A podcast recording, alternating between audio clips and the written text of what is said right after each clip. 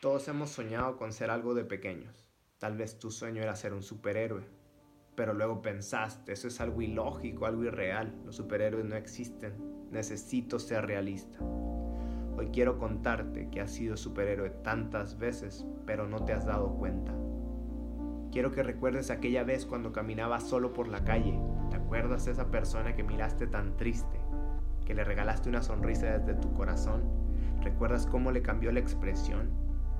¿O recuerdas aquel momento donde tu mejor amigo pasó por ese, ese duelo tan duro y tú a pesar de la distancia estuviste ahí para él, para contenerlo, para apoyarlo? ¿Lo recuerdas? ¿O recuerdas aquel momento donde tus padres pelearon tan fuerte y a ti te dio tanto miedo que lo único que pudiste hacer en ese momento fue esconderte detrás de la puerta? Pero utilizaste esa misma fuerza para ayudar a más personas para que no pasaran ni vivieran lo mismo que tú.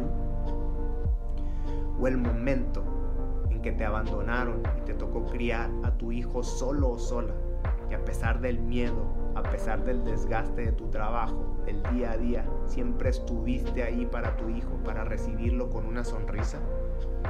Has sido superhéroe tantas y tantas veces, pero te enfocas tanto en tus defectos porque te has creído las opiniones de otras personas sobre ti y has olvidado preguntarle a la persona más importante, a ti mismo.